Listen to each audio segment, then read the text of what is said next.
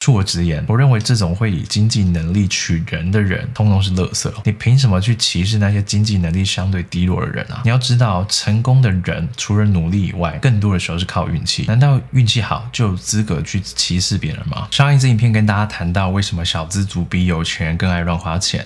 目前有超过四十万的观看，还有快四千则的分享。如果你平常也喜欢乱花钱的话，还没看过那一支影片，建议你可以去看一看。而这一集的影片会针对上一集大家在留言下方的提问进行回答。第一则留言是：可否教教那些月薪五万以下或甚至收入更低的人，如何在物价波动的大环境下理财，又可以及时的享受人生？我觉得可以将金钱做最基本的四个部分的规划：一是投资，二是满足欲望，三是储蓄，四是满足生活需求。首先讲投资哦。投资，我认为分为用钱换钱以及用知识换钱两种。前者的风险概率相对于后者来得高，但为什么大多数人还是倾向用钱去换钱呢？我认为是因为这个行为是可以被量化的，具有确定性。例如，如果你买股票的话，你可以直观的看到这个钱涨了多少，跌了多少。你买了金融商品。业务会告诉你说年获利有几 percent，让你更容易估算它的效益。但用知识换钱，也就是投资自己脑袋的这个方式是没有办法被量化的，相对来说不确定性就更高了。也就是你不知道自己读的这些书会以哪一种形式回到自己身上，又或者通常回馈的时间会拉得比较长，需要花费的动脑成本又很高，所以大多数人情愿选择一个可以量化的，也不愿意选择一个风险概率低的投资方法。我认为这是非常可惜的。再来是满足欲望，也就是留言提到的及时享乐。呃，我认为及时行乐跟理财其实不冲突啊。如果你享受人生的方式是必须借由金钱这个工具才能达成，那势必会与理财冲突。举例来说，我与理财冲突享受人生的方式就是吃大餐，但另一种相对不冲突的方式就是听音乐、看电影。因为比起吃大餐一次几千块，用 Netflix 可以看好几部电影，一个月也不过两三百块钱而已。所以如果你想尽可能降低理财与行乐的冲突，第一个方式就是寻找不需要花费太多金钱就可以满足欲望的休闲娱乐。但如果你寻找不到这种不冲突的方法，也没有关系。人最可怕的不是对于满足欲望的倾向。而是没有对满足欲望划定界限，什么意思啊？就是你如果规定自己一个月只能吃一次大餐，而且花费不超过两千元，那就没有什么好害怕的，因为这一切都在你的预料之中。可怕的像是我身边有朋友玩神魔之塔，因为没有对欲望设定界限，于是把赚来的所有钱都拿去买点数，然后三餐吃泡面，为了满足欲望而牺牲身体健康，这才可怕。所以你必须要定定每个月只能拨多少预算作为娱乐使用，才能够防止不确定性，而让自己三餐不继。第三是储蓄，还是回到上一次影片讲的，我同意王品集团董事长戴森英所说，月薪没有五万块。就不要储蓄。我的想法是，你月薪五万块，一个月存三万，一年也只有三十六万。所以我认为啊，应该把现有资源拿去投资。如果承担风险的能力高，那就投资金融产品；如果承担风险能力低，那就投资自己。像我自己就是选择投资自己啊。有时候上网找资料，或是买一堆书在家自学新技能。最后一个是满足生活需求，讲白一点，就是为了生存下去，是我们首要要达成的目的。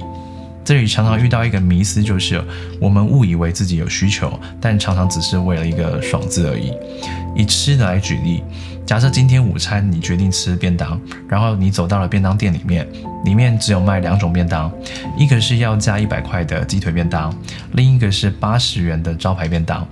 如果你在没有想要减肥的情况之下，你会选择哪一个？我相信大多数人会选择一百元的鸡腿便当，因为金黄酥脆的外皮加上胡椒粉，不知道为什么就是特别好吃哦。但还记得我刚刚说了什么吗？对于满足生活需求的金钱规划而言，是为了要活下去；但是多数人是为了爽字。如果你将满足生活需求的金钱规划跟满足欲望混淆，那么就会变成乱花钱了。所以要如何界定欲望跟需求？就是你必须衡量做的事情到底是想要还是必要。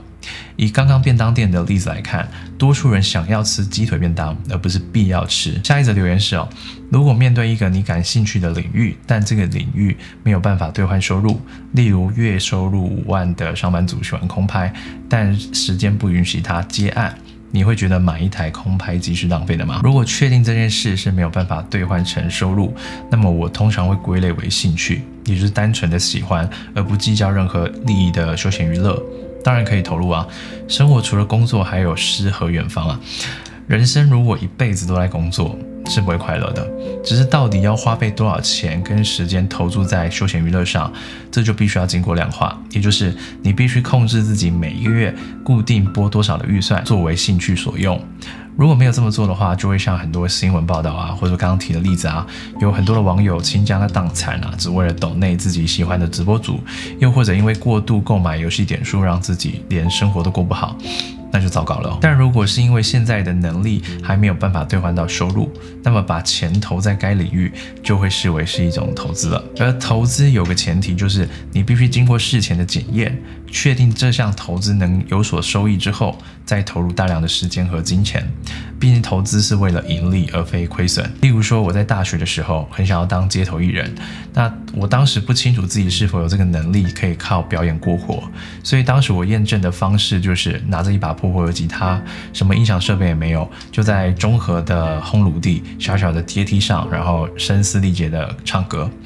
试了几次之后下来，我发现就是我确实可以在靠着街头演出有稳定的收益。然后我才开始辛苦的存钱买音响，并且去考街头艺人的执照，让我可以在西门町这些人流更多的地方唱歌。这个验证的做法听起来很简单，但大多数人是做不到的。你一定有听过一句话：努力不一定会成功，但不努力一定不会成功。多数人误解了这句话的意思，因为过度关注于第二句话。不努力一定不会成功，所以想说只要做了就有成功的机会，而不去检验这件事情的可行性。认为自己现在还没有成功的原因是因为不够努力，这是基于感性之下的解读。但如果你理性来看待这句话的话，你会发现其实更重要的是第一句“努力不一定会成功”，也就是在告诫你，有些事情就算努力了，也必然存在失败的风险。巴菲特曾经说过一句话。他说：“如何抉择自己是否要拿出美金来投资一项标的，要看他有没有办法在纸上写下充足的理由，写得出来，他才会这么做。也就是用理性的方式去检验一件事情到底该不该做，而不是基于感性去做。”如果你现在做的一件事情，只因为你认为不努力一定不会成功，那么你肯定会走很多冤枉路。总结一下，如果你问我能不能做，我会说让市场直接和你反映到底值不值得做，这会更加精准，并且要清楚，如果检验失败之后，那么要果断停损，千万不要只记得不努力一定不会成功这句话。它让多少人对于成功产生错误的遐想，因为有些事就算努力也不会成功。如果我努力想要成为超级赛亚人，能随意在天上飞翔，你觉得就算我再努力，有可能靠自身的基因突变而飞起来吗？记住，努力也要选对方向。最后一则留言是。因为收入只有三万，所以每天只吃七十元便当加二十五元的无糖清茶。同事们常聚餐都选择价位五百到八百元的，而我觉得要聊天吃饭，选择一百元出头就可以，却被同事骂小气或贪小便宜，就越来越彼此疏远了。恕我直言，我认为这种会以经济能力取人的人，通通是垃圾。你凭什么去歧视那些经济能力相对低落的人啊？我自己之前也遇过类似的问题哦。因为我算是一部分的 SOHO 族，在有时候只是出门吃个午餐，就不会穿得这么正式。然后我发现，每次我从大门走到社区的时候，我跟警卫点头，他连理都不理我，然后常常会摆臭脸给我看。我心想奇怪，就是我我是有没有哪边惹到他？但我明明就好像没有跟他打过什么交道才对。然后之后有几次我工作回来，他又突然会很开朗大声的跟我问好。当天下来，我发现了。只要我穿衬衫或是背着名牌包包走进来的时候，他就会很有礼貌跟我问好。因为我住的社区啊，大门离保全的柜台有一段不算短的距离，他没有办法看脸辨识我是谁，所以就是直接看行头来决定要不要跟我打招呼。你知道这种感觉有多糟吗？就是今天他对我有礼貌，然后隔天因为我穿着 T 恤加短裤，他就突然对我摆臭脸。就算他是一个很有钱的保全，他也不应该这么做。而显然他根本不是。你要知道，成功的人除了努力以外，更多的时候是靠运气，也就是在对的时机点做对的事情，才有可能成功。知名导演廖仁帅，我认为他是台湾第一个 YouTuber，但为什么没有办法百万订阅？不就是因为他选错时间吗？他在五年前大家还根本没有看 YouTube 习惯的时候，就开始做类似 YouTuber 内容了。你如果在五十年前选择在东区买房，现在你也是绝对超级超级有钱的。所以有钱人有一部分是靠运气。难道运气好就有资格去歧视别人吗？以上回复几个我认为可能对大家有帮助的留言，感谢你用耐心的看到了最后。我想说的是，我并不是什么理财专员、保险业务、房屋中介。那么为什么我会打算制作这些影片？不论是谈人生观、金钱观或是政治观，有一个原因是我是一位老师，我认为提供对社会有帮助的资讯，是我目前能做的回馈社会的事情，也是我的成就感来源。而随着影片传播的速度越快越广，信任的人越多，我清楚我要负起的社会责任就越大，因为我必须审慎的思考我在影片当中到底有没有提供错误的资讯，进而误人子弟。所以我的压力真的不小。也希望如果这些影片对你产生了帮助，可以不吝啬的留言鼓励我，分享给你觉得有需要的人，甚至订阅我的 YouTube 频道。这些小小的举动对我会有很大的帮助。如果影片的内容让你有所收获了，那么是你赋予了我的影片意义。谢谢你让我更加的确定我是在做一件对的事情。我是吴金凯，如果喜欢我的影片，记得订阅我的 YouTube 频道。那么我们下次见，拜拜。